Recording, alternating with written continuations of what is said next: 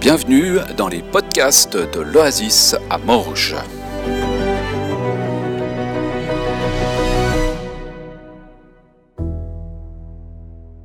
Et bonjour et bienvenue dans cette petite capsule, une petite capsule pour nous préparer, pour nous introduire dans le culte que nous vivrons dimanche 26 juin à 10h ici à l'Oasis, un culte qui va être un culte qui s'oriente sur la louange, l'adoration.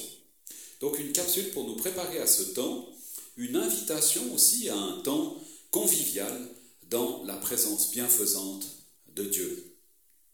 Dieu t'accueille tel que tu es, là où tu en es aujourd'hui, et avec tes questions, avec tes révoltes, avec vraiment l'ensemble de qui tu es, sois vraiment le bienvenu dimanche pour ce temps de louange. La louange, c'est dire du bien, dire du bien de quelqu'un. Hein, on peut louer euh, l'administration communale pour les belles choses qu'ils font pour la ville, etc. Nous, dimanche, ce sera plutôt dire du bien de ce que Dieu fait dans nos vies. La louange, c'est vivre la présence même de Dieu. Un texte dans le psaume 22 nous dit Dieu habite au milieu des louanges de son peuple. Dieu habite au milieu des louanges de son peuple.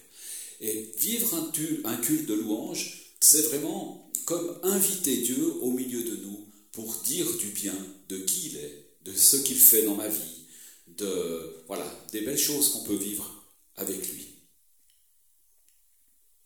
Alors la louange, c'est quelle forme Dans quelle forme est-ce qu'on vit la louange? Alors il peut y avoir la louange par le chant, il peut y avoir des témoignages de ce que je vis avec Dieu, il peut y avoir des textes bibliques qui parlent ou qui font écho à, ce que je suis en train de, vivre avec lui.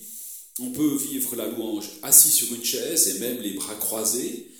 On peut être debout en levant les mains. On peut danser comme euh, David dans 2 Samuel 6 au verset 14. David danse devant l'arche, euh, donc la de Dieu en fait, euh, et devant tout le peuple. Dieu danse, euh, David, pardon, danse devant euh, le peuple pour louer Dieu, pour dire à quel point il est joyeux d'être dans la présence de Dieu.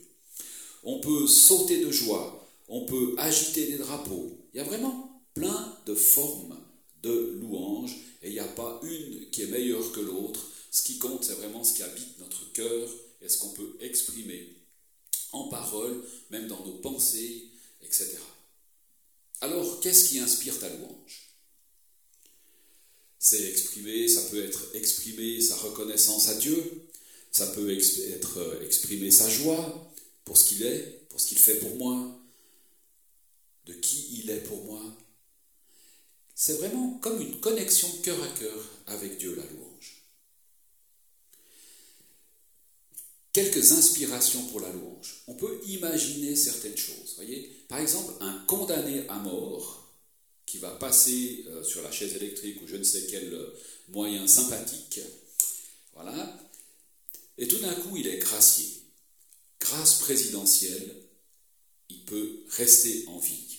Il va être dans cette espèce de joie pas normale en fait. Sa, sa destinée c'était la mort et tout d'un coup cette peine est abrogée et il peut être dans cette joie immense finalement de pouvoir rester en vie. Une nouvelle vie qui commence.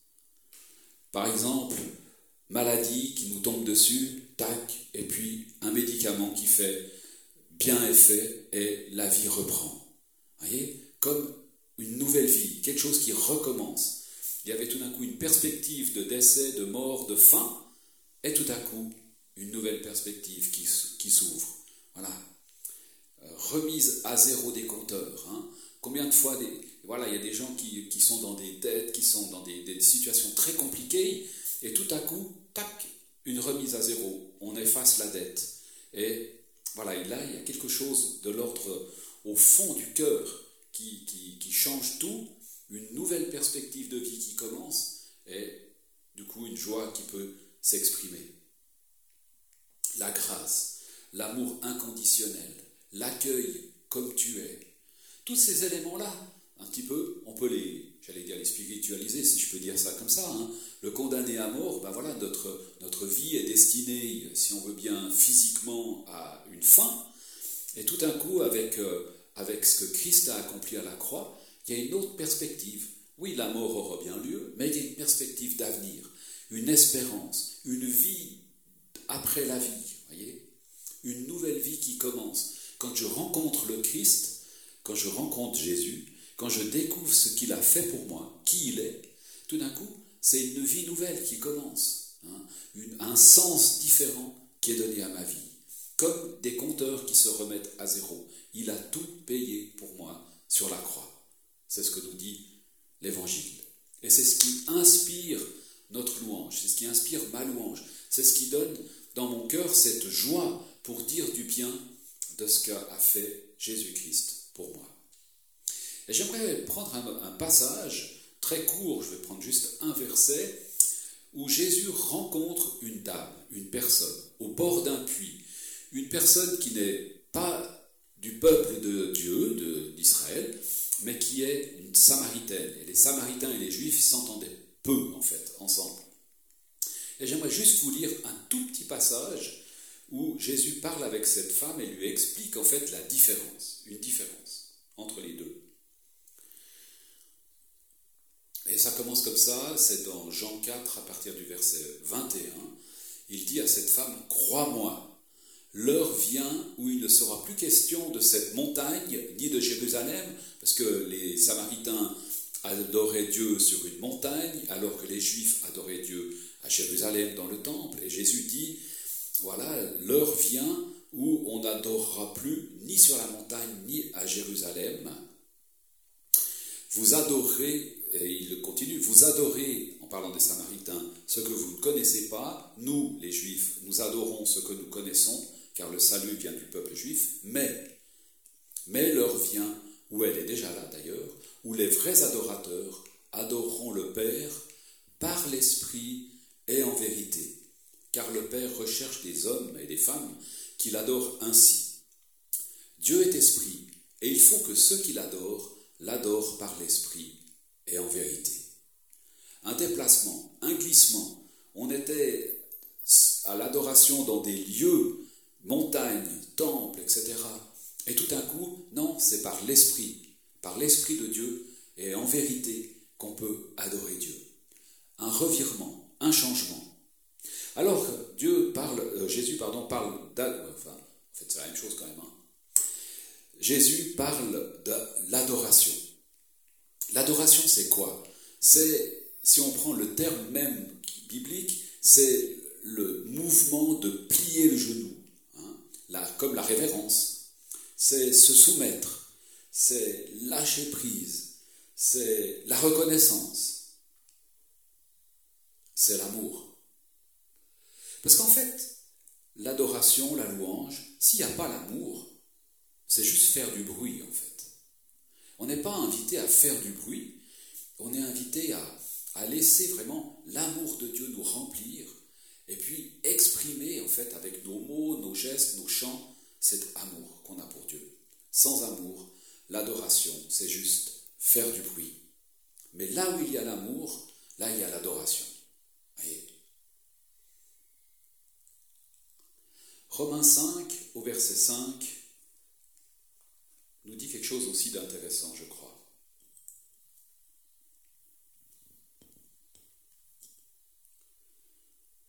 Notre espérance ne risque pas d'être déçue, car Dieu a versé son amour dans nos cœurs par l'Esprit Saint qu'il nous a donné. Voyez? Donc c'est vraiment cet amour que Dieu met dans nos cœurs, voilà, qui, va, qui peut s'exprimer par le Saint-Esprit euh, dans ce temps d'adoration. Alors on rencontre Dieu par l'esprit. On adore en esprit, en vérité. Pourquoi? Parce que la nature même de Dieu, c'est l'esprit. On ne rencontre pas ou rarement un poisson dans une forêt ou un oiseau au fond d'un lac. C'est assez rare, disons. Et c'est la même chose avec Dieu. On rencontre Dieu comme si c'était un lieu, en fait, dans son esprit ou par son esprit. L'adoration, c'est l'environnement même du Saint-Esprit. C'est l'environnement du Saint-Esprit. Quand on est dans cette présence, dans cette, euh, comment dire, oui, présence du Saint-Esprit, on est dans, dans, la présence même de Dieu, en fait. C'est la nature de Dieu. Et le but de tout ça, c'est de glorifier ce que Jésus-Christ a accompli. Le texte que je vous ai lu avant, il nous dit, on doit adorer par l'Esprit et en vérité. Il y, a, comme quelque chose un peu, pas d'imposer, mais si on veut vraiment adorer, on doit le faire en esprit et en vérité. il faut que ça soit authentique, ce qui sort de nous. Sinon, ça devient, ça revient de nouveau à faire du bruit. Et il n'y a pas d'alternative, il n'y a pas d'option différente. Hein. Il y a une seule voie, une seule, enfin, un seul environnement dans lequel l'adoration est possible. C'est dans l'esprit, en vérité, par l'amour. La louange, l'adoration, c'est aligner nos cœurs avec le cœur de Dieu, avec l'esprit, pour glorifier Jésus-Christ. Dans la louange et dans l'adoration, on connecte au cœur même du Père. Mhm. Avec l'Esprit, dans la présence de Dieu, comme David qui dansait dans la présence de Dieu. Alors au cœur de leur relation d'amour, on va se retrouver au cœur de la relation d'amour entre le Père, le Fils et le Saint-Esprit. On va être dans cet environnement bienfaisant, dans la louange et dans l'adoration. Et c'est là que tu es invité à venir dimanche matin. C'est ce que nous désirons t'offrir, comme un espace euh, voilà, de sécurité, sécurisant, dans lequel on va pouvoir entrer dans la présence de Dieu, laisser Dieu nous rejoindre, laisser son amour envahir nos cœurs, laisser l'Esprit Saint vraiment nous, travailler, mettre en nous des pensées, mettre en nous vraiment des, des mots pour dire et chanter notre amour et notre reconnaissance à Dieu. Un temps ressourçant et bénissant tout simple, dans la vérité, dans l'authenticité et dans l'amour. Alors, je t'invite dimanche matin à 10h ici à l'Oasis pour vivre un temps de louange et d'adoration. Sois béni en attendant dans cette fin de semaine et on se dit à dimanche.